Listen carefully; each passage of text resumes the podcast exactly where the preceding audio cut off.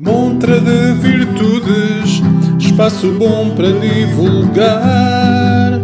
Boas atitudes vão fazer o mundo avançar.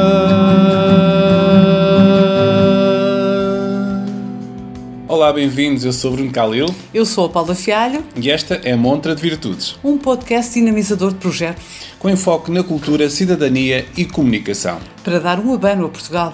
Nesta 23 edição, abrimos a rúbrica Desmontra, com o objetivo de desmontar conceitos e preconceitos. Pedro Carreira e Nuno Gonçalves são ativistas do site escrever.com, escrever com Q de 9, e do podcast Dar Voz a Escrever, também com Q de 9. E hoje são os nossos convidados. Uma conversa imperdível. Desmontra, vai, desmontra, desmontra, vai, vai, desmontra, desmontra, vai, desmontra, desmontra, vai, vai, desmontra. Olá, bem-vindos. Nuno Pedro. Bem-vindos. É um Obrigado. Olá. aqui na Montra. Ahm, pronto, eu, eu quero, antes de mais, dizer-vos que estou, pronto, até estou um bocadinho emocionado de estar aqui diante de vós, porque tenho-vos ouvido bastante nos últimos tempos. Uh, o vosso podcast, Dar Voz a Escrever, uh, foi de certa maneira através dele que eu também descobri o, o, o site escrever.com. Um, pá, e desde que, desde que vos descobri uh, enquanto podcast, pá, resolvi rebobinar e comecei a ouvir-vos desde o primeiro episódio. Pá, Talvez erro, vocês já vão para aí no, no episódio 80 ou coisa que vai, não é? Não sei. Eu, eu, eu, eu- eu comecei a ouvir aquilo assim de empreitada, Sim. porque, porque é assim, acima de tudo gosto bastante dos temas que vocês tratam. Eu aprendo imenso convosco. Epá, e depois vocês têm uma vibe e têm uma, uma disposição incríveis. E, e também gosto do Sawyer, não sei se ele hoje está aqui connosco, mas seja como for. Talvez apareça. Pronto, e agora passo a palavra ok? Olá, Vamos então começar a nossa conversa. cabe-me Olá. agora. Alô. Ah, e pronto, ontem assistimos a mais um Eurofestival. Ah, o nosso Tatanka lá ficou na 12 posição. Eu queria ah, que ah, me comentassem um bocadinho esta, esta final, no caso. Uhum. Concordaram com quem venceu? Nós tínhamos, primeiro, primeiro de tudo, obrigado pelo convite e estamos muito felizes de estar aqui a, a partilhar eh, o nosso projeto e as nossas opiniões, que podem ser mais ou menos consensuais, mas em relação ao, nada, ao, ao, Euro, ao Eurofestival, hum, a Eurovisão foi uma coisa que nós fomos descobrindo já bastante tarde. Eu sei que aquele estereótipo dos homens gay da Eurovisão acabou por só resultar connosco a partir dos 30 para aí. Uh, sim, até mais tarde, Sim. se calhar. Uh, mas uh, em relação ao ontem, para não, para não estar a, a- a- dispersar muito, um, eu acho que sim, acho que foi um, um justo, um justo vencedor. Acho que são jovens cheios de energia com uma canção que me lembra-me um bocadinho uma versão pop do White Stripes, de Jack White, ali um bocadinho mais. mais desregrados, menos virtuosos, mas com, com, com bastante atitude. Também gostava muito da França, da Ucrânia e da Suíça, mas acho que foi uma justa vencedora. Até foi um, foi um ótimo, uh, Festival. uma, uma ótima edição de, de Eurovisão este ano para mim. Sim, eu também, lá está nisso. Hoje por acaso estávamos de acordo. Portanto, as nossas canções favoritas eram mesmo uh, a Itália, se calhar, uh, se calhar, pelo menos para mim, acho que era mesmo aquela mais. Tinha aquela energia em Sim. palco, ainda para mais. Uhum. Nós depois vamos descobrir, eles têm. O, o mais velho da banda tem 22 anos. Portanto, e já estão ali com uma presença e um trabalho muitíssimo bem feito. Já lançaram um álbum uh, também muito interessante. Uh, e então, sim, realmente a Eurovisão, uh, no fundo, acaba por ser um, um farol para, no fundo, as várias identidades da Europa. Farol da inclusão, não é? Como, como, como o escrever.com apelida. Exatamente, É. exatamente. como hoje, Fizemos bem a lição. dia 23. e, e, e realmente uh, acho que nos acomp- acompanhou sempre. uh, às vezes podíamos não dar a maior atenção, também Uhum. podíamos ter algum uh, tipo de preconceito em Uhum. relação ao, ao festival, ou não o levarmos a sério, ou acharmos que aquilo é tudo muito bizarro, é tudo muito estranho, mas também acho que muitas vezes é um processo interno, nós precisa- precisamos nos libertar desse, do próprio preconceito que nós podemos ter. E então, libertando-nos, pelo menos podemos assistir ao festival com essa abertura e, no fundo, divertir-nos e ver outras vozes e, e ver outras, outras identidades, outros países, outras línguas também. Este ano foi muito interessante que, salvo erro, o top 5 uh, nenhuma das canções era em inglês. É incrível. Só a Islândia. A Islândia tinha inglês, Tinha. mas pronto, o top, o, pelo menos o pódio uh, realmente Sim. era, era, uh, não havia canções em inglês. Uh, o que também acho que é uma mensagem uh, que se calhar no passado uh, acabava por, uh, lá está, aquele, uh, aquele formato típico Eurovisão, tinha que ser em inglês, tinha que ser Uhum. pop, tinha que ser dançável. E a verdade é que se formos ver os últimos anos, não, nem por isso. Há uma ou outra, mas a verdade é que há muita. Há a balada do Salvador Sobral, pronto, logo temos que falar Uhum. da, da portuguesa. Eu acho que é um obviamente. festival descomplexado, cada vez mais. Isso. Sim, perspectivas, não é? completamente. Sim, exatamente. Uh, também tivemos uh, este ano a, a da Ucrânia, que tu mencionaste, que, Uhum. que também acaba por ser ali um techno, uma rave, ali uma energia acelerada em Uhum. 3 minutos, lá está. Uh, LSD, Sim, sim, é o LSD. tempo regulamentar. Quer dizer que se saiba. Diz, diz. Os 3 minutos é fatal, como ao destino. Exatamente, da Eurovisão, não é? 3 minutos de fama. Exato. Olha, E- ah, ah, olha, neste Sim. caso, ah, ainda, ainda falando mais um pouco sobre a Eurovisão, eu, eu, eu fui- sou daqueles que, que segui, eu, eu segui religiosamente a Eurovisão até uma certa data, pronto, enquanto era miúdo e jovem, porque eu também gosto de cantar e também pronto, gosto e, e faço. E entretanto, o que eu notei, depois houve, houve assim um, realmente um, um declínio do, do, do Eurofestival, ah, que coincidiu, foi quase a par e passo com o declínio do, do nosso festival também, porque houve ali realmente mas depois ele ganhou realmente um novo fulgor, como a Paula estava a dizer. E, e o que é facto é que nós temos que louvar que, e eu penso que a própria Eurovisão percebeu isso e, e aproveitou isso, é que saiu bastante valorizada com uma forte adesão que, que houve da comunidade LGBTI+, um, que acho que veio, nos últimos anos sobretudo, e acho que foi também, de certa forma, isso que fez o, o Eurofestival renascer, não concordam? Um, por exemplo, eu, eu esta edição achei curioso e não tenho reparado a miúdo nas outras edições, mas por exemplo, tivemos desde a questão da apresentação, tivemos a Nikki, que é uma mulher trans, tivemos a questão do, da Vitória, uh, pelo menos a nível de estética, aquilo era muito glam rock e o glam rock também está muito associado, penso eu, a estas, estas questões. Uh, tivemos um, a questão, eu, eu, eu, pelo menos a percepção que eu tive das presenças, por exemplo, de países como a França, a Islândia, a, pró- a Itália já dissemos, Uh, eu acho que são tudo países que de alguma forma ficaram ali. Acho que Malta também, as mensagens que, que tinham de, de diversidade e, e de, de- de- destas questões de identidade e de hum, diversidade e inclusão, eu acho que estiveram patentes. Eu acho que isso também fez, ajudou à vitória e ajudou realmente ali a- aos primeiros classificados ficarem onde ficaram. Não concordam que, que a Europa, Eu- eu- a Eurovisão tem ganho com, com esta questão de- da comunidade reparar na, na Eurovisão de outra forma, noutra perspectiva. O, que- o, o que eu acho é que foi, foi a própria comunidade LGBT que começou a apoiar desde muito, muito cedo o Festival da Eurovisão a serem os mais fervorosos e foi só por, por arrasto que a Eurovisão começou-lhes a dar protagonismo. Então foi Aliás, no- a partir da Conchita, não? Ou foi antes? Não, antes, até na Antes. Dan, a Dana Internacional, a vencedora de Israel em Ok, sim. 99, 98? Uh, Eu 98, aí não, creio eu. não acompanhei. Ok. É, foi a primeira mulher trans a pisar um palco da Eurovisão e logo, logo aí ganhou. Ganhou. E, e lá isso, isso aí foi, foi histórico por uma série de razões, principalmente pela visibilidade de uma pessoa trans num palco tão, tão gigante, de milhões e milhões de pessoas a, a verem, e a verem uma. Não, não era só ver uma pessoa trans na televisão, era ver uma pessoa trans com sucesso, sem ser uma vítima, sem ser hum, alguém que, quem tivéssemos ter pena ou. Ia Pronto. representar um país. Ia não é? representar um país, sim. Uh, sim, já tinha havido uns poucos anos antes, o, uh, neste caso, o, primeiro homem gay assumido a participar uh, Uhum. no festival Salvo Erro em 96. Uh, portanto, acabou por ser uma janela para várias identidades, lá está, gay, uh, bissexual, uh, trans, uh, no fundo que foram trazendo de forma mais ou menos subtil, uh, no fundo, as suas vivências, as suas experiências, as suas vidas, no fundo, as suas formas de expressão eh, ao palco do mundo. E estamos a falar eh, de um público que ronda os 200 milhões a nível mundial, né, porque é visto essencialmente na Europa, mas não só. Uhum, Aliás, a Austrália também já participa. Eh, nos Estados Unidos também começa a ter um following grande, também já começa a ter ali uns uns uns. Provavelmente vão ter uma versão da Eurovisão, os, os norte-americanos. e, e então acaba por, ser um, acaba por ser um contagiante, no fundo. Uhum, Eh, sem dúvida.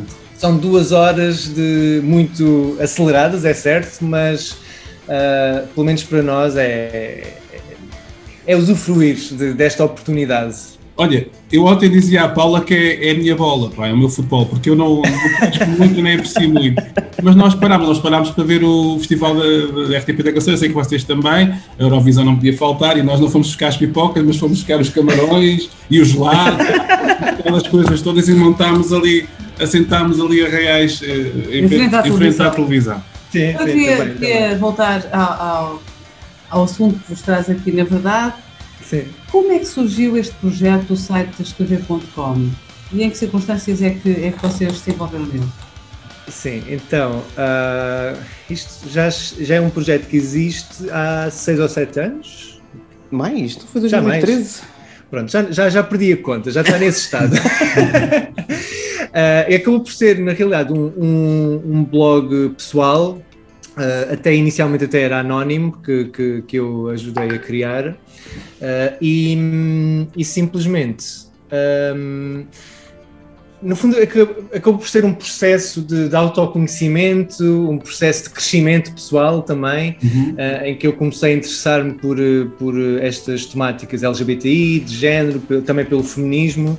Uh, e todas estas questões contra este tipo de preconceito. E, e então um, no fundo acabei por criar assim um, sem grande expectativa sequer, uh, começou a ser uns textos em que eu próprio tentava uh, perceber as coisas, fiz muito, pesquisei uh, realmente várias questões que eu não estava em nada familiarizado, nomeadamente as questões trans, que, que na uhum. altura ainda eram pouco faladas, então eu comecei a ver, por exemplo, muitos vídeos de pessoas trans no YouTube, no Tumblr, também numa rede social que, que também ajudou muito a comunidade LGBTI, uh, eh, porque lá está, enquanto que as famílias estavam no Facebook, no clássico Facebook, uh, noutras redes sociais uh, as pessoas tinham maior liberdade e à vontade para poderem partilhar as suas histórias sem receio, uh, no fundo, de, de, algum tipo de preconceito ou ódio por parte das próprias famílias, que, que ainda acontece. Então foi um projeto que foi se desenvolvendo, começou assim, depois o, o Nuno também se juntou uh, e começámos a participar uh, no fundo dos dois. Depois, e depois foi, eh, acabou por ser uma bola de neve. Uh, mais pessoas começaram a juntar-se, a querer participar, a trazer ideias, a querer também elas próprias crescerem uh, com, com, o projeto uh, e, e, então a coisa foi, foi crescendo, uma, acabou por ser um, um projeto, transformar-se num projeto uh, comunitário uhum. em que as pessoas podem participar, em que as pessoas têm podem desenvolver os seus interesses. Há quem esteja mais interessado, por exemplo, na, na, área cultural, música, no cinema, também há pessoas que estão mais interessadas na parte política, portanto, toda a, a questão mais do ativismo de, dos direitos das pessoas LGBTI uh, também das questões mais feministas, portanto acabou por uh, surgir assim, nós vamos tentando, acompanhando então estas temáticas com uh, foco em Portugal, mas também no resto do mundo. Resto do mundo. Sim, em relação ao, ao, ao feminismo, é, é, de ressalvar que nós começámos com um nome diferente, o nome inicial era escrever gay e rapidamente percebemos que não podíamos continuar com, com essa... Um, com esse nome porque já não fazia sentido. Nós estávamos muitas, muitas vezes a entrar em campos que não eram exclusivos de uhum. homens gay, que na, na, realidade são as pessoas que mais bem representadas estão uh, da comunidade LGBTI na, em todo o lado, na televisão, uhum. em nível político, e rapidamente percebemos também que o, o preconceito contra pessoas LGBTI, homofobia, transfobia, também tinha raiz no, no machismo e na, lá está, no, no na heteronormatividade e, e, isso também nos levou para os lados do feminismo e percebemos que eram coisas completamente indissociáveis e que Sim. tínhamos que começar a, a, ser mais vocais também em relação a, a, esses temas, porque eram irmãos, temas irmãos. Sim. E fizeram bem. Olha, vocês uh, têm, pelo que eu estive a ver, não sei se é uma carteira, se podemos chamar assim, uma, uma espécie de carteira de cerca de 30, 30 e tal redatores, será? São redatores fixos ou as pessoas, aquilo é um bocadinho no total, sim, deve rondar esse número. E lá está, isto, como é, é um projeto comunitário, depende da disponibilidade das pessoas. Pessoas. Uh, não há ali nenhum. Exatamente, portanto, sendo voluntário, as pessoas escrevem de acordo com o seu interesse sim, claro. e de acordo com a sua disponibilidade, não é? Sim, e qualquer sim, pessoa que nos esteja a ouvir que tenha interesse em escrever, em partilhar alguma coisa, como é que, o que é que faz? Contacta-vos, é? Pode, sim, pode, Através pelas nossas redes sociais ou pelo e-mail É. é. geral.escrever.com uh, Escrever com quê? Bom, a escrever com quê? O pormenor importante faz toda Eu, a era, diferença. eu, eu tinha pensado em escolher isso, tinha que me esquecer, obviamente, não é? Olha, Eh, mas- Sim, e então pronto, mas sim, toda a gente que se reveja no fundo na, na- no, no projeto uh, uh, pode participar, É bem obviamente. Sim, ok, muito bem. Olhem, que feedbacks é que vocês têm tido, uh, nomeadamente ainda do, do site escrever.com, da parte de- de- do público, não é? Comunidade ou não? Ahm, bem, o, o feedback tem sido bastante positivo, lá está. Ahm, começámos com um projeto pequeníssimo, ah, mas a verdade é que ao, ao longo destes anos temos conseguido tornar-nos também uma das vozes mais presentes ah, em termos de presença online. Ah, dentro da, da população LGBTI, portanto, nós também temos apostado nos anos, nestes últimos anos Uh, por exemplo, em denúncias, quando sabemos de algum caso de, de, de algum tipo de preconceito. Já fizemos, por exemplo, em relação às dádivas de sangue, em que houve uma pessoa que foi bloqueada de, de doar sangue por uh, se ter afirmado uh, LGBTI. Portanto, nós fizemos essa denúncia, partilhámos o texto que a própria pessoa escreveu a denunciar que, que tinha sido bloqueada. Esta é uma questão que felizmente este ano uh, parece já ter sido resolvida, então a discriminação uh, já foi banida uh, na dádiva de sangue. E, e, no fundo também tentamos ser uma fonte de, de notícias, de, de cultura, cinema, música e, e no fundo alimentando estas coisas com, com o feedback das pessoas, com as sugestões de pessoas, todas as semanas recebemos ideias Uhum. uh, de pessoas tipo, ah, deviam falar disto, ah, deviam falar daquilo, e pronto, e nós se, se conseguirmos dar a resposta a esses pedidos, nós, nós fazemos, efe- efetivamente. E muitas vezes dizemos, é- é- se têm um, um tema, também podem tratá-lo vocês. Tipo, damos essa liberdade às pessoas de, de serem os próprios narradores daquilo que querem, que querem contar. Sim. Fixe, Muito bem. gostei. Olha, e o podcast uh, Dar Voz a Escrever, com que é de nós, surge, uh, como o nome sugere, acessibilidade ao site escrever.com. Escrever com um que é de nós. Exato. e para amplificar e, e promover a diversidade de género e a inclusão eh, LGBTI. Como é que tem Sim. sido esta experiência? Como é que tem sido este caminho? Bem, tem sido uh, inacreditável. Já vamos, aliás, hoje ainda vamos gravar o 79, 79 episódio. Uh, desde que começámos em 2019, em não sei se novembro, se dezembro, ainda não falhámos uma semana. Portanto, tem sido um desafio uh, bastante uh, aliciante. e, e tem sido uma, lá está, mais uma vez, tem sido também uma fonte de, de crescimento também pessoal. Uh, tem sido uma fonte de, de, lá está, de feedback, temos te- alcançado novos públicos também. Uh, e, e pessoalmente nós começámos e pouco depois veio a pandemia, portanto, uh, isso aí foi um grande, grande, uh, um, foi uma grande, uh, foi um grande desafio.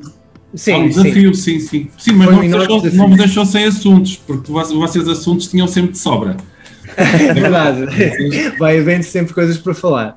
Ah, mas, tem, mas lá está, muitas vezes quando as pessoas começaram a ficar mais em casa, e por exemplo, houve jovens que tiveram que voltar à casa dos pais, por exemplo, estudantes, Uhum. ah, nem sempre o ambiente em casa era o melhor. Muitas vezes havia ambientes homofóbicos Ok. ou Sim, transfóbicos. sim, sim. Falou-se muito no aumento da violência mesmo e Sim. com certeza do bullying. Exatamente, houve até um aumento dessas denúncias por parte de jovens que, lá está, ao regressarem a casa por causa da pandemia, hum, houve algum- alguns relatos de violências. E de certa forma, tentámos que o podcast, que acaba por ser uma coisa mais privada, porque qualquer pessoa pode pôr os fones e estar a ouvir, Uhum. Uh, fosse uma espécie também de companhia uh, a essas pessoas, também fosse uma fonte de, de informação e tentamos sempre que seja o mais fidedigna possível, portanto, tentamos não, não nos seguirmos por, uh, lá está, por fofocas, por. enfim, tentamos ter- dar o nosso cunho também de, de humor, Uhum. de, de entretenimento também, mas com uma base séria. E, e tentamos fazer a diferença por isso e dar voz também às pessoas e, e- e Uhum. responder. Tentamos sempre responder às pessoas, sempre que podemos. Muito bem, eu tenho, tenho, eu tenho sido, como vos disse, um, um seguidor assíduo. Eu sei que à quarta-feira de manhã logo, vou logo ver se já saiu e saiu. Quarta-feira de manhã já está lá, espetacular. E também constava que vocês gravavam ao domingo. Nós também estamos a gravar ao domingo, ultimamente É, temos gravado certo. aos fins de semana. Agora os dias vão ficar melhores, já pensámos que vamos, vamos, vamos mudar isto para, para durante a semana. E esta quarta-feira, ah, está confirmado o Estado Vista também para falar connosco numa quarta-feira e se calhar vamos manter esta live nas quartas-feiras. Ótimo, É. ótimo. É, Eles são- são Eu não incríveis. vou vou, vou, vou editar porque eu não queria que o nosso que o nosso mas pronto, tudo está dito, está feito. Eh, olha, eh, apesar de, de em Portugal existir, existir já um movimento cívico e interventivo interessante do ponto de vista da promoção de- da pluralidade e da pluralidade e igualdade de género, e vá, algumas medidas históricas que, que já foram implementadas, que nós sabemos que eram basilares, mas que tinham que ser eh, num Estado democrático, vamos lá, tinha que acontecer, tinham que acontecer e felizmente em Portugal aconteceram. Mas parece a mim que é cada vez mais importante aumentar o volume de voz que se dá a estas questões da da diversidade de género, concordam? Ainda há muita coisa a acontecer que que não devia acontecer. Eh, Sim. Aqui, Eu- eu- pelo menos agora vamos falar concretamente de Portugal, não é? Sim. Eh, continua a ser importante levantar aí o nível de, de voz que se dá a estas questões, não concordam? Sim, eu- falando, Sim, eu, eu acho que Portugal é um caso especial porque nós tivemos a sorte de ter algumas, alguns legisladores do nosso lado durante os últimos 10 anos. Uhum. Conseguimos avançar em muito a nível legislativo, a nível político, a luta LGBTI identitária. Ah, mas hum, a, luta, a nível social a coisa ainda não é bem assim.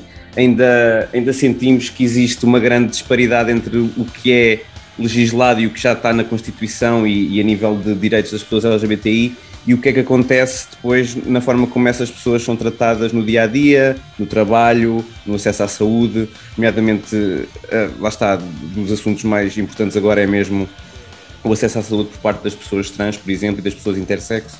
Um, ou seja, existe uma série de coisas que, que não se falam muito porque já temos a ideia que já está tudo conquistado, isso é, isso é perigosíssimo, achar que já está tudo conquistado e já não precisamos de fazer mais nada, uh, porque de facto não é, não é assim.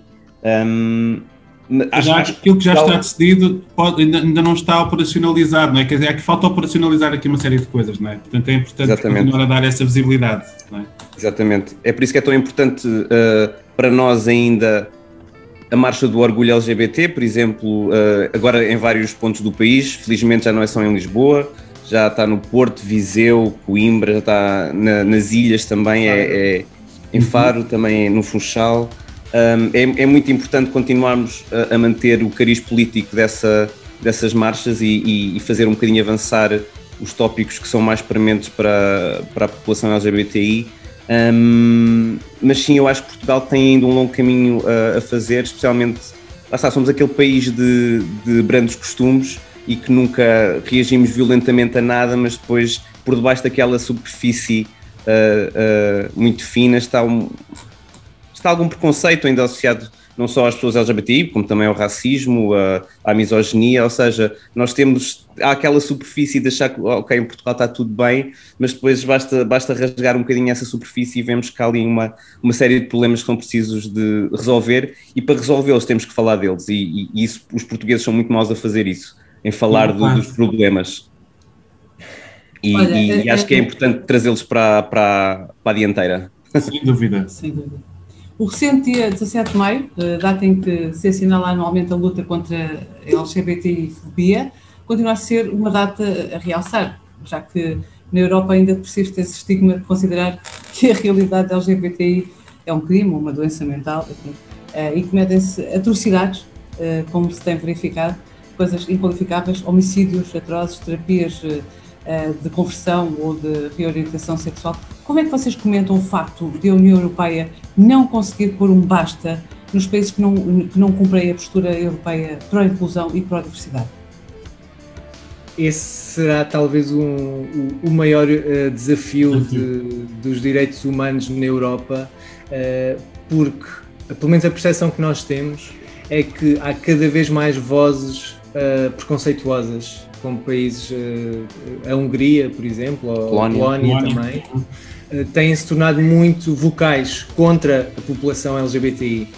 Uh, e, e os restantes países ainda têm uma postura um pouco branda, lá está como estavas a falar, Nuno, ainda têm uma postura de não vamos dar resposta, e, e, a verdade uh, é que uh, aqueles movimentos, que no fundo são movimentos muito retrógrados e que não são novos, na realidade, já são movimentos que existem há décadas, simplesmente fizeram um rebranding, digamos assim, uhum. de, dos, dos, seu, dos, seus chavões, de, das suas, dos seus ideais, mas os, os ideais são os mesmos de, de, dos anos 70, dos anos 60, contra os direitos LGBT, contra os direitos das mulheres uhum. uh, e contra, contra as liberdades. Simplesmente estão num formato mais moderno, mas a verdade é que continuam a, a apostar nesse, nesse tipo de, de, de retrocesso. Uh, e uhum. na Europa nós não queremos o retrocesso, queremos exatamente o oposto.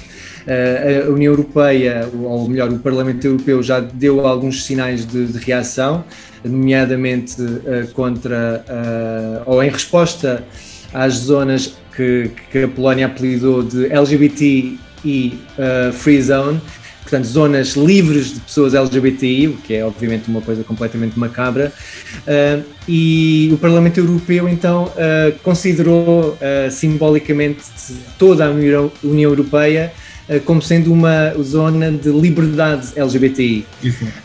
e isso foi marcado então este ano e hum, como resposta direta, enfim, não, há, não, há, não, não foi muito subtil, ainda bem, porque realmente é preciso dar uma resposta a estas coisas, as coisas não podem ficar incólumes. E, e a União Europeia, que quer ser também um farol uh, das liberdades uh, das pessoas que vivem em toda a União Europeia, uh, tem, que, tem, tem que saber lidar com, com essas posições, porque não são admissíveis num espaço eh, ou, ou, no que representa a União Europeia. Eh, só para dar, por exemplo, um exemplo. Na, União Europeia, em relação às famílias arco-íris, elas não têm nem a liberdade nem a segurança de viajarem por toda a União Europeia, tal como as restantes famílias, porque a legislação entre países não é igual. E essas famílias muitas vezes não são reconhecidas, tal como são em Portugal ou, ou em Espanha, por exemplo, se forem outros países, se acontecer alguma coisa mal, uh, a família pode ser separada. Uh, e então, isto estamos a falar no espaço da União Europeia, isto é uma coisa muito específica e que se calhar há pessoas que ainda não, ainda não se aperceberam de, no fundo, da discriminação que existe dentro do espaço europeu. Quando falamos do espaço europeu, falamos na, na livre circulação das pessoas como um bem adquirido, como uma coisa que existe hoje mas a verdade é que não existe hoje, não em segurança. Não em segurança. Uh, Estamos a falar da pessoa em toda a sua identidade e toda a sua autenticidade, não é? claro. Pronto, uh, há, há, famílias arco-íris que não são reconhecidas uh, por serem arco-íris no, noutros arco países. Sim. Olhem, um, há poucos dias eu, por acaso, ouvi uma feminista brasileira, eu não sei se vocês conhecem, que é Joana Burigo, eu não conhecia, confesso, é uma pesquisadora Sim. em estudos de género e ela falava da importância de desmistificar aqui as chamadas narrativas de género. Portanto, aquela ideia dos homens não choram, Sim. as meninas e as mulheres têm que, devem sentar pernas fechadas. Portanto, isto no fundo é os homens para não mostrar o seu lado mais, mais emotivo e as mulheres para não mostrar a sua, a sua sexualidade, portanto, reprimirem a sua sexualidade. Uh, e depois uh, falava também na distinção, outro aspecto que eu, que eu achei interessante e trouxe para esta conversa, a, a distinção entre o que é a, a igualdade e o que é equidade de género. Acho que é uma distinção pertinente, porque, e se calhar também vou-vos vou, vou, vou expor essa questão. E, e ela falava ainda um, da questão do, da necessidade de ampliar o espectro do imaginário infantil, onde só cabem normalmente, ou vivem, os príncipes e as princesas, heterossexgênero, uhum. branco. Não é? E eu já estou a dizer branco, pronto, muitas vezes, uh, mas brancas, pronto, heterossexgênero, brancas. Uh, e eh, sobre isto, por acaso, houve uma coisa engraçada que eu também li, não sei se foi no escrever, acho que não foi no escrever, acho que até foi no Jornal Público, que, que há agora umas bonecas novas, as bonecas louretas de uma Silvia Plácido, de Vila Nova de Gaia, concebeu umas bonecas com características um, tanto da afrodescendentes, ou seja, neste caso com, aliás, uh, africanas. Portanto, tem características da pele mais escura, o cabelinho mais enrolado, o lábio mais grosso, pronto. Isto precisamente para, para uh, também desenvolver esta questão, porque a diversidade também temos de falar destas questões também raciais que também se impõem e ainda existem. Um, portanto, eu fui recolhendo estes tópicos e quis trazer aqui para partilhar convosco, achei interessante. Portanto, no fundo, esta questão que eu falava das narrativas de género, a questão da a, a distinção entre equidade e igualdade de género, esta questão de, de aumentar o espectro do imaginário infantil também achei muito curioso. E agora eu resumi isto numa pergunta: não será importante construir estas linguagens de género e potenciar a educação de género, sobretudo nas escolas? Estas questões todas que a gente está aqui a falar, narrativas de género, uh, equidade de género, uh, não acham que isto é preciso levar às escolas também? Eu concordo totalmente. acho, que, acho que lá está. Um, temos ao longo dos anos tentado, existe uma série de iniciativas que têm tentado levar a igualdade de género e, e, e a aceitação de pessoas de diferentes identidades nas escolas, mas depois temos cada, cada vez mais uh, vocais os movimentos extremistas e de, de, de extrema-direita a tentarem que isso seja, uma, seja visto como uma coisa má, ou seja, como uma coisa que, estão, que estamos a, a fazer às suas crianças, ou seja, que estamos a, a deturpar a, a, aquilo que é ser criança e a, e a de certa forma, roubar-lhes a, inocência ao falar de outras identidades que não é heteronormativa. E isto é, um, é, um, é muito difícil entrar nas escolas, é muito difícil porque ou, ou existe da parte das, das próprias escolas da direção individualmente uma, uma tentativa de chamar uh, associações como a ILGA Portugal, como a Rede Execo, como a Amplos, que é de, de, de famílias, uh, de apoio a famílias uh, de, com, com elementos LGBTI. Exato. Se, não for, se não forem as próprias escolas a fazerem esse pedido, acabam por não ir. E quando, e quando o fazem muitas vezes vêm-se confrontadas com pais ou uh, pessoas que, que politizam uh, esse, esse, essa tentativa de trazer inclusão de forma escabrosa e hum, eu até diria que nem, nem são tanto os pais e as mães de, de, daquelas escolas, porque muitas vezes são pessoas que nem sequer participaram, não sabem do que estão a falar, o que ainda é mais grave. Ou seja, baseiam todos os seus fundamentos nos preconceitos têm à partida, o que é um bocadinho diferente. Uhum. Uh, geralmente as pessoas que assistem aquelas, no fundo, são coisas. Um, são, são convidadas a algumas associações uh, que falam em jovens com jovens, portanto, na, de, entre pares, uh, e obviamente com, com, com o corpo docente também presente, para, para poderem, obviamente, uh, acontecer esses eventos. Uhum. E, e, muitas vezes cá fora é que surge assim um, um drama ou existe assim uma polémica que surge e muitas vezes com aproveitamento político, mas que uh, sem qualquer conhecimento de causa. Uh, vive tudo à base de, desse tal preconceito, essa ideia pré-concebida do que é que é uh, um gay, um bi, uma pessoa trans falar com um jovem como se fosse assim um monstro, uma ameaça, uma ameaça exato. Ou seja, Quando... é preciso desconstruir primeiro essa, continuar a desconstruir, ou em paralelo, não é? Que se leva o, assunto para algumas escolas que estejam mais abertas, tem que continuar a desconstruir o que é essa realidade, para ela poder entrar assim nas escolas, mas assim, em, em todas elas, não é? Sim, Porque sim. ainda há muito trabalho para fazer um, a nível transversal, pronto, na sociedade, não só nas escolas. Mas muito bem, acho que sim. sim estes, estes, movimentos, como, como estavas a dizer, uh, muitas vezes interpreta, interpretam estas aproximações, estas conversas, porque são conversas, uh, muitas vezes como. Uh, no fundo, como uma imposição em relação sobre as suas crianças, Uh, como, se, como se falar da orientação sexual, das identidades, das, da, da, igualdade de género, fosse uma sexualização das crianças, quando na realidade isto não tem nada a ver com sexo. Isto tem a ver com a identidade de, das pessoas, seja ela qual for, da orientação das, da sexual das pessoas, seja ela qual for. Não tem a ver, obviamente, uh, com sexo, até porque, consoante a idade, o discurso também muda para ser uma forma pedagógica uh, para, para, passar o discurso, como é óbvio. Mas pronto, eles fazem assim um monstro, sete cabeças, tremendo, quando são coisas na realidade muito simples, muito simples e, e ah, imediatas. Esta, esta questão da, da educação de género é tanto mais importante se considerarmos que existem valores de género atribuídos a objetos inanimados, cores, profissões, lugares, culpas, associados historicamente aos meninos, meninas, brancos, etc. Temos, o, temos, temos felizmente, o, o, exemplo da Lego, que vai lançar em junho, uh, mês de orgulho, o seu primeiro conjunto arco-íris, que segundo uh, informa o escrever.com, escrever Não sei onde é que é. é formado por 11 figuras monocromáticas e sem género definido se unem para formar uma estética de arco-íris das lutas antirracistas e trans.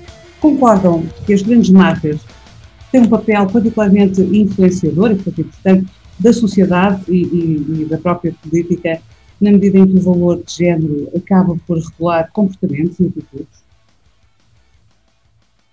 Sim, eu, eu, concordo totalmente que tem que haver por parte das grandes empresas um, esse tipo de, de, iniciativas, mas por vezes temos também que ser cuidadosos e cuidadosas na forma como, como vemos algumas marcas e empresas aproveitarem-se muitas vezes da, das identidades LGBTI para com um efeito de monopólio quase, de, de, de conseguirem mais, ainda mais uh, pessoas, ou seja, ah, olhem para nós que somos, somos uma empresa tão inclusiva, sem no entanto, depois na nossa, no nosso dia a dia empresarial fazemos qualquer esforço de inclusão uh, e de igualdade das pessoas LGBTI e, e das mulheres e das pessoas uh, não brancas na, no, no, espaço de trabalho.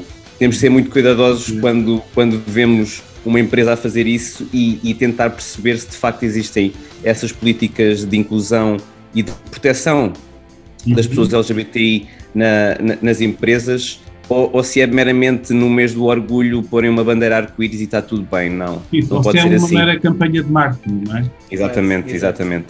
Sem dúvida, é pertinente. É pertinente. Vezes, mas pronto. Exatamente. É desde o tempo é daquela marca, não é? United Colors. Mas, mas adiante, mas isso era outra questão.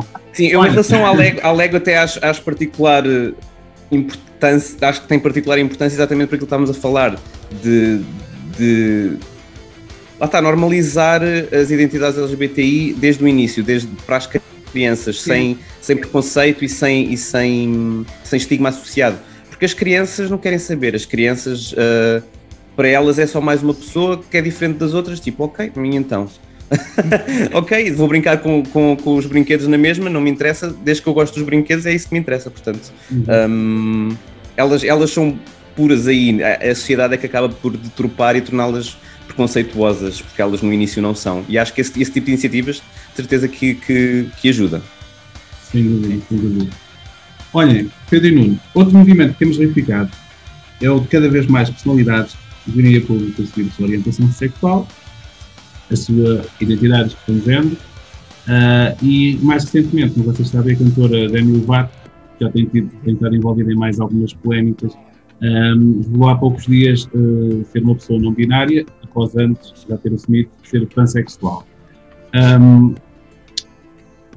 há um bocado aquela ideia, como há bocadinho estávamos a falar, a questão dos pais e dos educadores uh, poderem de alguma forma associar a educação, a educação deste, deste tipo, deste âmbito de identidade e orientação da criança e jovem, ser um bocadinho prematuro e, eventualmente, se os, se os próprios filhos assinalarem podem ser diferentes, eles encararem isso quase como um modismo, ou seja, o meu filho acha que uh, é uma mulher trans, Uh, porque entretanto há uma cantora ou um cantor, não sei o que, que ele idolatra, não é? E de repente está, está, está sugestionado por aquilo. Uhum. Uh, poderá momentaneamente isso, isso, acontecer, mas muitas das vezes tem-se verificado que não é assim, não é? Portanto, de facto, às vezes há ali uma, uma identificação efetiva como com uma identidade, um, um género diferente. Um, e, e, no fundo é, é, é, de saber o que é que vocês dizem sobre, esta, esta. Eu acho que estou, estou a insistir um pouco nesta questão da, da educação mas é importante desmistificar nos pais educadores que, que quando a criança ou o jovem uh, começa a abordar este assunto, que é importante, no fundo, procurar algum tipo de, de orientação, não é? E, e, e, já agora, que tipo de orientação é que um pai poderá ter uh, neste âmbito? Uh, acima de tudo. Uh, para saber lidar, para começar a, a, a, a, não é? Porque assim, há ali um é facto, há ali qualquer coisa. É? Sim, é, é, importante que um pai ou uma mãe, primeiro que saibam escutar o que a criança está a dizer e, e saibam, um, por exemplo, em relação uh, à identidade de género, começa a revelar-se muito cedo. Estamos a falar a partir dos 4 anos, estamos a falar de, de idades mesmo uh, muito juvenis. A orientação sexual, lá está, como já uh, tem a ver mais, já está mais relacionada com algum tipo de desenvolvimento sexual, a, a atração, enfim, ainda mesmo que muito uh, prematura, já, já surge mais tarde. Uh, uma criança, lá está, com 4 anos, não, não, não pensa na, nestas coisas mas a partir aí dos 7, 8 anos, lá está, quando começa a entrar uh, o desenvolvimento da, natural da criança, começa a desenvolver as suas características sexuais, o seu desenvolvimento, as suas hormonas, portanto, é, a orientação sexual é mais ou menos aí que começa a surgir, mas a identidade de género não. Identidade, identidade de género, na realidade, começa a ser construída muito antes, uh, logo a partir dos. Normalmente, a partir dos 2, 4 anos, já começa a, a haver indícios de que a criança pode identificar-se com um género ou com outro. Uh, e, e, lá está, não tem a ver com uh, uma birra, não tem a ver com uma moda. moda não tem a ver com ter ouvido uma, uma artista falar disto, é, é uma coisa que é mesmo dela e, uhum. e as famílias que, que, que realmente uh, tiveram uma criança trans, por exemplo, todas elas dizem que isto realmente começou a manifestar-se muito cedo e, e, era uma coisa constante no tempo, não foi, uma, não foi uma birra de um dia ou dois ou de uma uhum. semana, não, foi uma coisa que sempre aconteceu. Aquela criança não queria vestir aquele tipo de roupa, aquela criança não queria uh, ser chamada de, de, menino ou de menino, dependendo do caso. Portanto, estas coisas acabam por estar uh, e que devem ser lidadas de forma natural e tentar perceber, não quero vestir esta roupa Porquê? Pronto, ok, qual é que é o problema? Se não quer vestir umas calças, veste umas saias, ou veste uns calções, ou veste o, uhum. que lhe parecer bem. Se quiser cortar o cabelo, corta o cabelo, ok. Quer dizer, se, se isso é realmente importante para a criança, qual, o que é que define Uh, o, que é que, o que é que faz dela uma menina ou um menino, o, o que é que faz dela ser uh, gay, lésbica, bissexual. Uh, nada disto está sequer diretamente relacionado com a pessoa ser cisgênero ou ser heterossexual. Há, há raparigas heterossexuais cisgênero que gostam de vestir uh, de uma forma uh, menos habitual, digamos assim. E, e, no fundo é dar essa liberdade, porque quando, quando nos libertamos dessas amarras também conseguimos uh, viver mais plenamente e, e, e, alcançar a felicidade. E no fundo eu acho que no fundo é esse o objetivo principal de qualquer pai e de qualquer mãe, é que as suas crianças sejam felizes, sejam, sejam genuínas. Uhum. E, e no fundo tentar libertar-se de, desses preconceitos, Uh, tentar informar-se, pode falar também com, uh, com alguma associação uh, que possa dar algum tipo de aconselhamento. Amplo, por é importante desconstruir essa ideia de que, que, que, as associações, neste caso, deste tipo de ativismo, que estão abertas para lá da comunidade LGBTI, portanto, qualquer ah, pessoa sim, sim, que queira aconselhar essas pessoas tem muito esta ideia que nós vivemos em caixas hermeticamente uhum fechadas e que não, não, não cabe lá mais ninguém. É importante desconstruir esta ideia, não é? Portanto, sim, sim, são associações que recebem uh, as pessoas independentemente de. Trabalham uh, com psicólogos, quem são. com terapeutas, com. Exatamente, exatamente. Portanto, é tem um acompanhamento profissional, sim. Podem receber um, um, acompanhamento profissional que pelo menos os encaminha para encontrarem um caminho. E. E no fundo é isso que, lá está, volto a frisar, o, o que é que um pai, o que é que uma mãe quer para, para a sua criança? Que seja feliz, portanto, uh, sejamos felizes. Exatamente. Olha, só, só, para terminar este ponto, esta questão, e há pouco eu falava de, de, Demi Lovato, é importante uh, também uh, cada vez mais personalidades assumam realmente aquilo que são, não é? Que não é, que não é mal nenhum. É acham, acham, que isso, acham que isso ajuda a normalizar estas questões? Ah, com, completamente, completamente. Eu, eu acho que estavas a falar daquela coisa do modismo e das Normalizar pessoas. Ah, isto é moda. Normalizar a diferença, o que é diferente. Exatamente, exatamente. Mas porque lá está, primeiro que tudo, as pessoas hoje em dia já se sentem um bocadinho mais seguras para o fazer, para poderem uh, falar livremente de quem são. E isso tem uma influência brutal, especialmente em pessoas, em figuras públicas, depois na maneira como são. Uh, como promovem a visibilidade e a representação em crianças e em adolescentes e em jovens que se veem, ok, se aquela pessoa está ali naquela posição e está a dizer quem é e essa pessoa é muito parecida comigo eu revejo nessa pessoa, eu também posso fazer isto, eu posso um, ser quem, quem sou e fazer aquilo que quero sem limitações. E é por isso que é muito importante que figuras públicas, independentemente das áreas, seja elas culturais e, e também políticas, que é, que é, vital também termos a pessoas LGBTI na, na, com representação na, na política, é, é, perceber que não existem limitações para aquilo que podemos ser consoante quem somos. Ou seja, nós, enquanto pessoas LGBTI, podemos ser quem quisermos uh, e fazer o que quisermos sem, sem, sem esse, tipo, esse tipo de limitações. E, e, lá está, nós não podemos obrigar ninguém a sair do armário, mas quando, quando as pessoas têm a segurança e a coragem de o fazer, é, é, não, é, não só é de celebrar para essas pessoas em si, mas também para o movimento que criam uh, com as pessoas que, que, que os olham e que, e que os apoiam. Sim, basta, basta recordar quando, quando uh, era pequeno quem é que eram as, as figuras que, que eu podia olhar que, com quem eu me identificava? Havia muitíssimas poucas realmente dentro da comunidade LGBTI, portanto, para mim era tudo. Primeiro, há, há outras pessoas LGBTI? Serei a única pessoa do mundo? Não, e as que haviam eram tipo logo associadas ao estigma da SIDA e do, Sim, do VIH, também. ou seja, se eram nos anos 90 um homem gay, ah, pronto, SIDA, de certeza. Pronto, pronto é logo, é logo automático, era logo automaticamente essa, essa identificação. Portanto, era, era essa a, a, representação que nós tínhamos de, agora especificamente de homens gay, nos anos 90 era tipo, ah, SIDA. É, era a única coisa que nós tínhamos na altura, era isso. desconstruiu essa ideia. Felizmente, sim. Mas isso, isso, deixa, isso deixa marcas.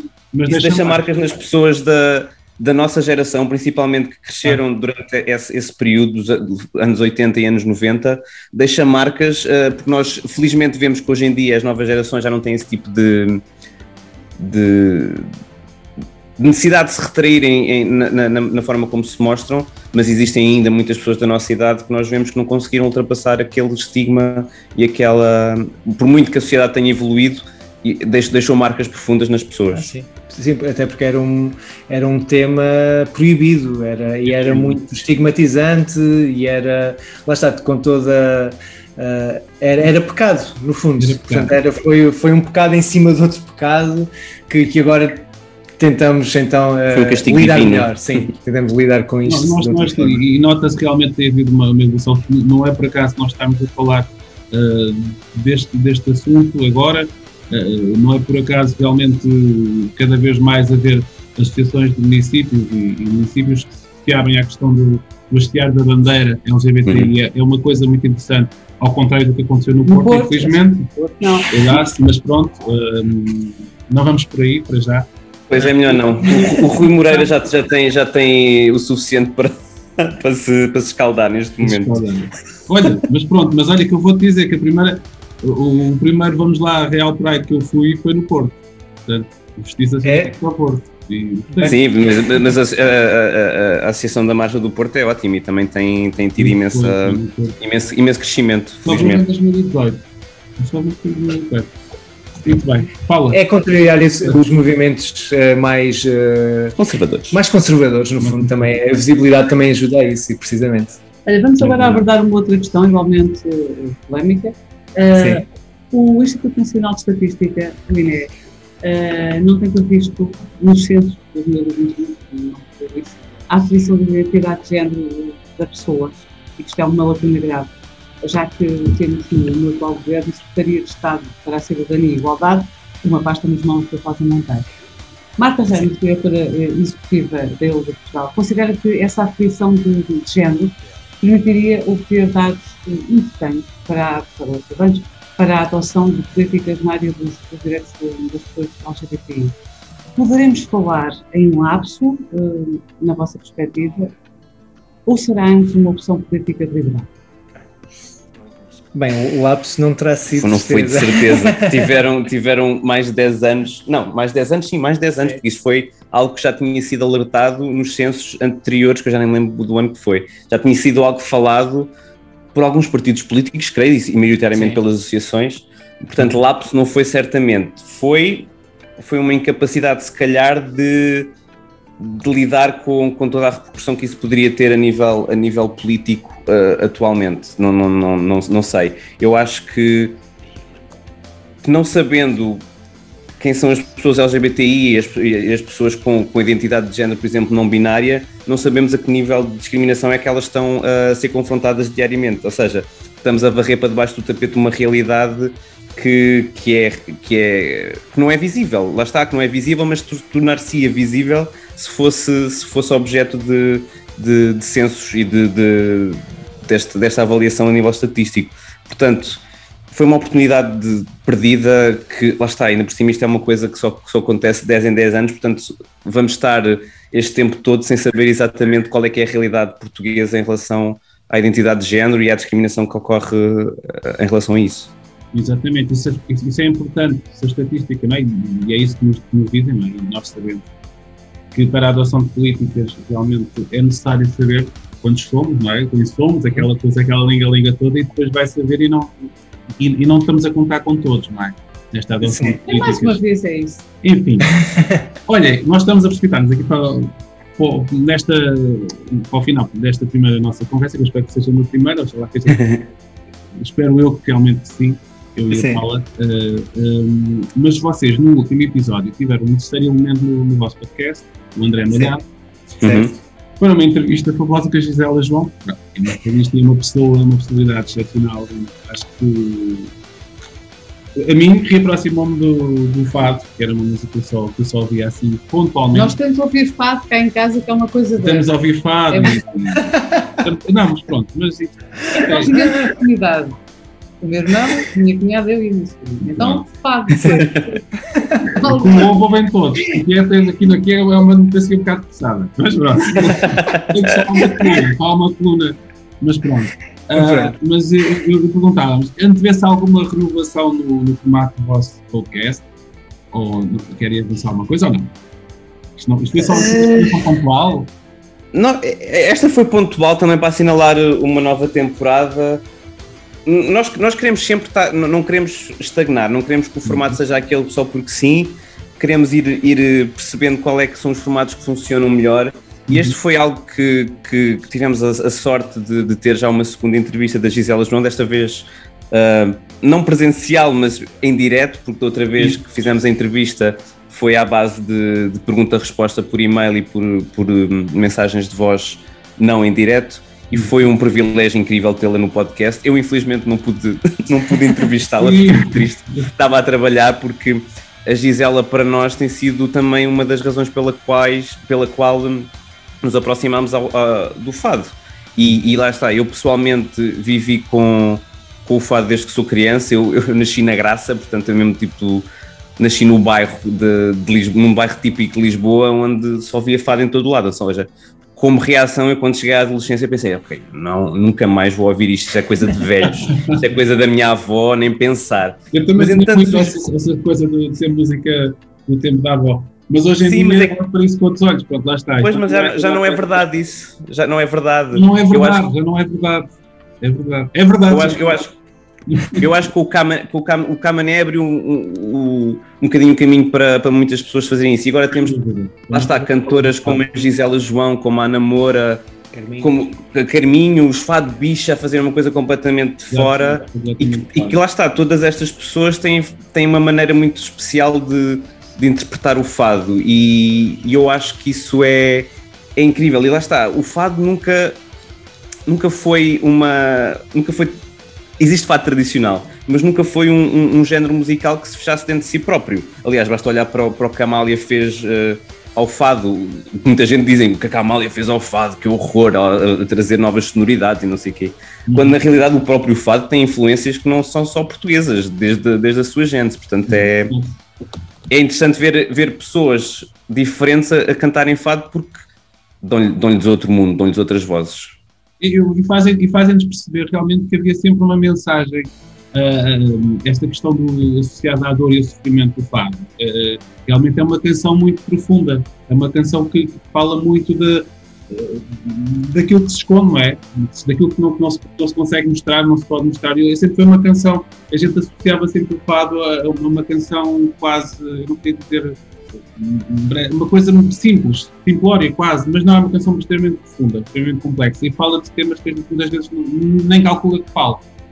E, não, e depois também tem uma coisa muito boa, que normalmente tem poemas, falar de bocados, né, falar de, de Amália, né, dessa vida, que tem poemas muito bem escritos. E, e pá, se a gente for dissecar aquilo, vai perceber que há ali histórias interessantíssimas a descobrir. Sim. Eu acho que é uma riqueza extraordinária que eu também não, não valorizei. Agora ainda vou ter de valorizar, portanto. Claro que sim. vamos sempre ter. Através da. Gisela, dessa vida e essas pessoas assim, têm noite? feito olhar para o fado de outra forma. Fado na cozinha. Ah, pois, ontem ontem foi a apoteose do, Euro, do Eurofestival, hoje vai ser Uma, uma música como o Senhor Extraterrestre podia perfeitamente ir para a Eurovisão. O Senhor Extraterrestre do Carlos Paião com a Amália e que- e que a Gisela João também reinterpretou. O fado não é só tristeza, o fado tem coisas Não, eh, sim, muito sim. celebratórias e. Ah, pá, eu, eu, eu, eu acho que, que temos que aproveitar isso. pronto, isso é interessante, a gente também... Exatamente, Exato. exato. Sim. E por isso é que nos toca. É que a gente pensa assim, Claro. "Ah, pá, as palavras só estão lá, isto é quase como ao rap, pá, as palavras só estão lá para eles entoarem daquela maneira que não significa nada. Portanto, havia aquela ideia, eu pelo menos quando era miúdo olhava muito para o fado assim, que era uma coisa, ah, pá, aquilo era uma coisa assim. pá.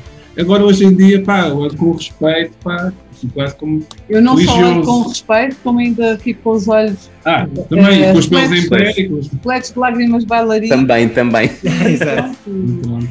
Sim, eu por acaso também tive um percurso engraçado. em relação ao fado, porque eu, lá está, tal como o Nuno estava a contar, eu também, lá está, em criança, em adolescente, também associava assim uma coisa que eu não compreendia, ainda estava muito associado ao antigamente. Ah, e então houve ali uma altura em Portugal em que era, ainda era fuleiro. Era fuleiro gostar-se de fado. Houve ali um tempo meio muito aí. E criativo. como era fixe Eu- era, era gostar de fado. E- Exato. E depois eh, eu, eu estava no, no Chiado e eu via, ah, creio que turistas japoneses ah, ao molho à procura de álbuns da Amália. E eu, mas, mas o que é que faz? Uma pessoa vir do outro lado do mundo, a Portugal, e, e comprar vinis da Amália. Tipo, eu tenho que perceber isto. E então, pronto, fui buscar um. Obriguei-me a, a ver um, um documentário sobre a Amália. Por sorte era belíssimo e foi das últimas entrevistas que ela, que ela deu até. E eu, ok, fiquei rendido. Eu pensei, o que eu estava a perder? E, e a partir dali comecei a descobrir a discografia dela, os poemas, a voz, a interpretação. E pronto, e a partir daí nunca mais deixei de, de ser um estilo que realmente acarinho muito e, e que agora me completa também. E pronto, agora com este culminar com a entrevista da Gisela João. também Mas foi curioso, foi muito interessante a conversa.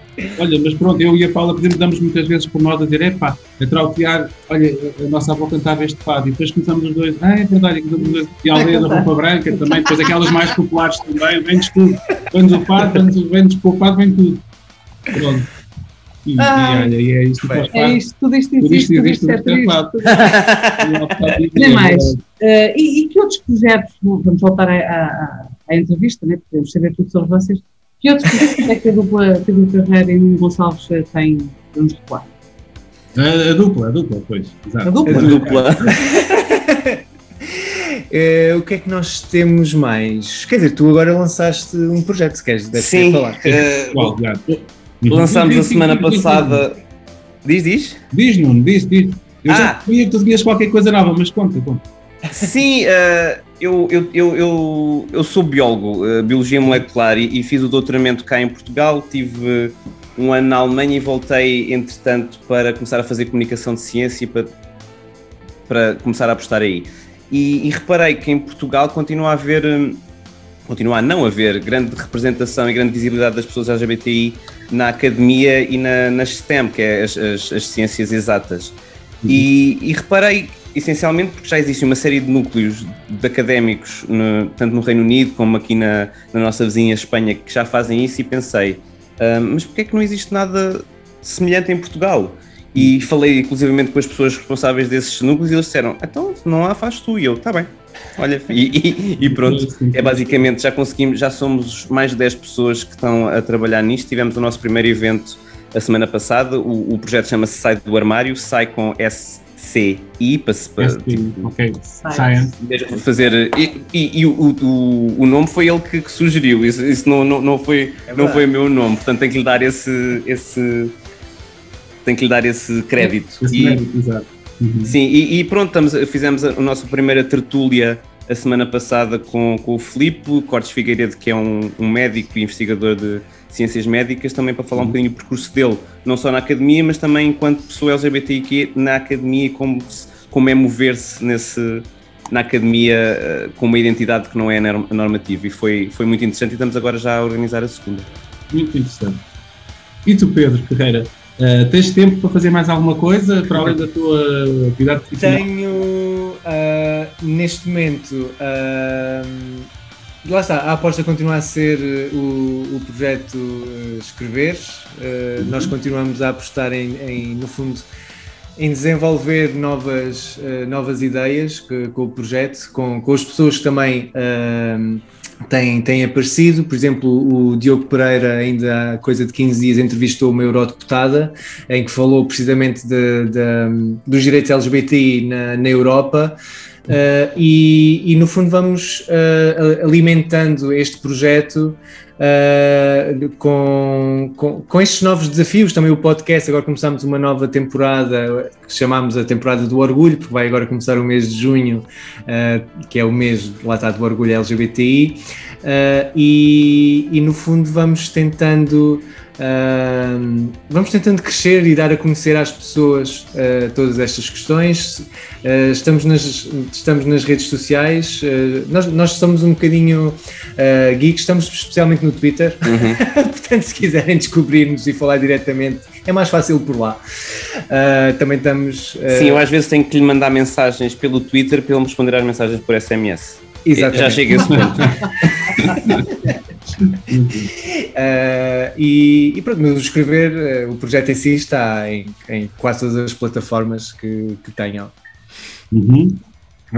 Muito bem. Sim, Falámos há pouco uh, do, do mês Pride, não é? Do Pride.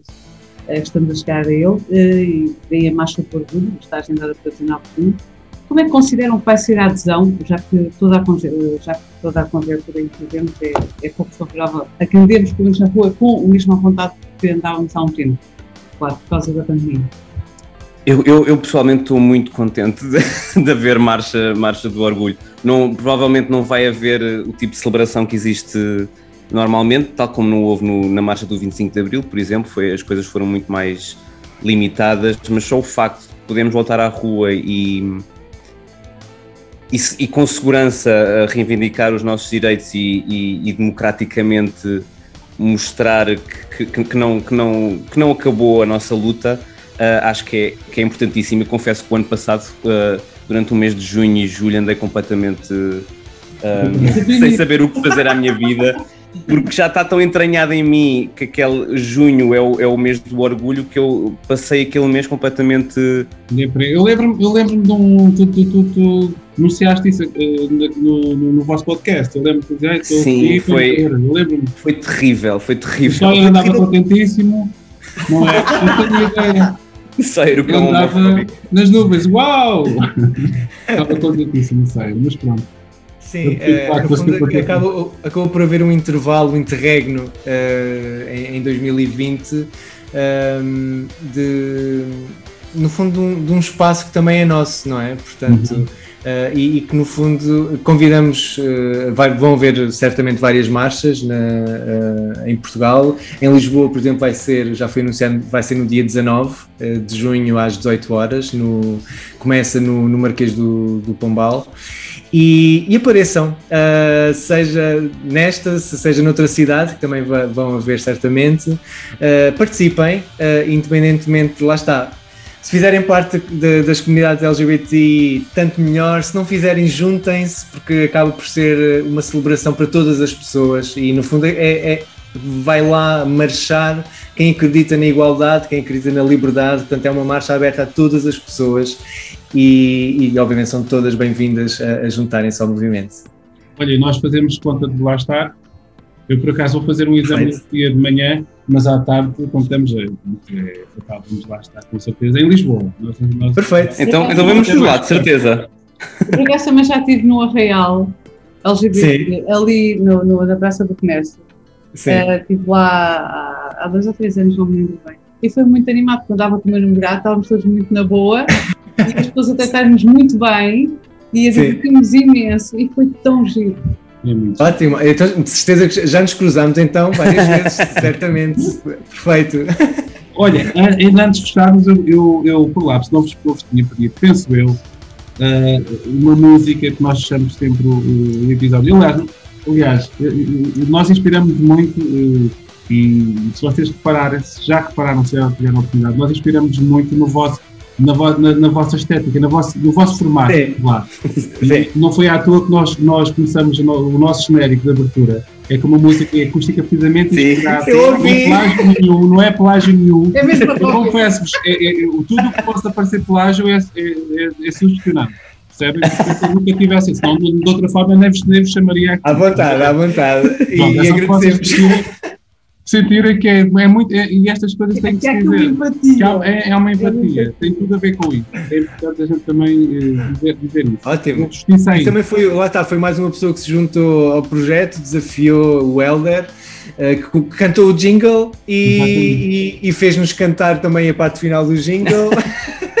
Opa, mas é. Mas tudo, é tudo à distância, atenção, porque já Ah, estávamos os três em sítios diferentes. Estávamos os três em sítios diferentes, ainda por cima. E Isto surgiu foi assim o, o jingle. Pronto, e eu dizia-vos isto eh, também porquê? Porque nós fechamos sempre com, com, com o tema, porque isto começou por ser muito dedicado à, à, à música, não é? E então nós fechámos sempre com o tema dessa, dessa banda ou desse músico. Entretanto, Sim. quando, temos um, quando trabalhamos um tema fora do âmbito musical, nós pedimos na mesma uma música para nós passarmos, com que vocês se identifiquem, neste caso, os dois. Epá, eu acho que me esqueci de vos dizer, mas gostava, se assim de repente vocês conseguissem lembrar-se de um tema que seja importante música. para ambos, era correto. Sim, em português. Ai meu Deus. Olha, a primeira que escolhi, porque isto é sempre difícil, não é? Também se pedir a isso, eu, ai meu Deus, sei lá o que é que vai ser. O que é que pode ser? Assim que estejamos Só- a ouvir só- neste só, momento. só, só, só me está a vir a Gisela João à cabeça. Então, Lembrei-me do labirinto. Lembrei-me do labirinto. É? Então pode ser a Labirinto da Gisela Que João. no, que no vídeo, no vídeo do labirinto, que é do, do álbum anterior, tem inclusive, é filmado no, no finalmente e é com a presença da grande drag queen portuguesa Débora Cristal. Portanto, olha, É fica. Muito fica essa. Olha, então muito bem, vamos, vamos terminar então com esse tema. Olha, Obrigado. Pedro e Nuno, muito obrigado pelo vosso contributo e presença aqui no mundo. Obrigado, nós. Eh, vocês têm feito um trabalho excepcional através do escrever.com e de dar voz a escrever. Eh, pá, eu acho que é importante continuarem a, a construir esta sociedade mais inclusiva, mais justa, mais equitativa. Força nisso, nós vamos ficar aqui deste lado sempre. Ok? Ao vivo. Ok, ótimo. Muito obrigado, obrigado pelo mas convite e obrigado. foi mesmo ótimo estar aqui. Claro, claro, sim. Tá, Obrigado. Convosco. Grande abraço. Está então completa a primeira edição da Desmontra, nova rubrica da Montra de Virtudes. Hoje convidámos a dupla Pedro Carreira e Nuno Gonçalves, do site escrever.com, escrever com Q de 9, e do podcast Dar Voz a Escrever, também com Q de 9. Se também tens um projeto para mostrar ao mundo, escreve para montra.virtudes.gmail.com. Falamos por aí. Comentários e sugestões são sempre bem-vindos. Ninguém cala o teu projeto. Dá-lhe voz. Onde há pulso, há vida a acontecer. Vemo-nos no próximo episódio. Fica bem! Até lá.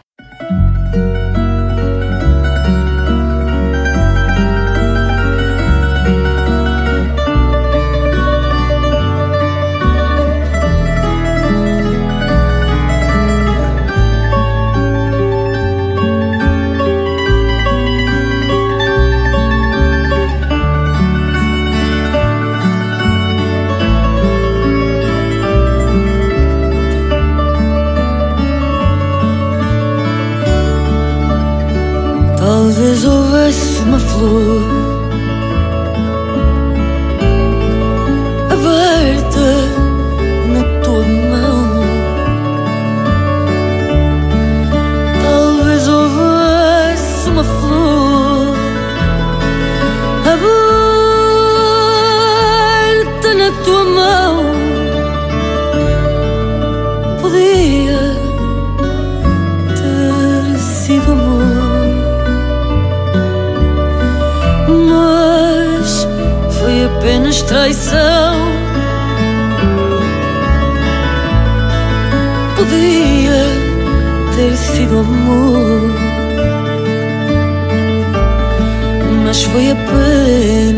apenas traição.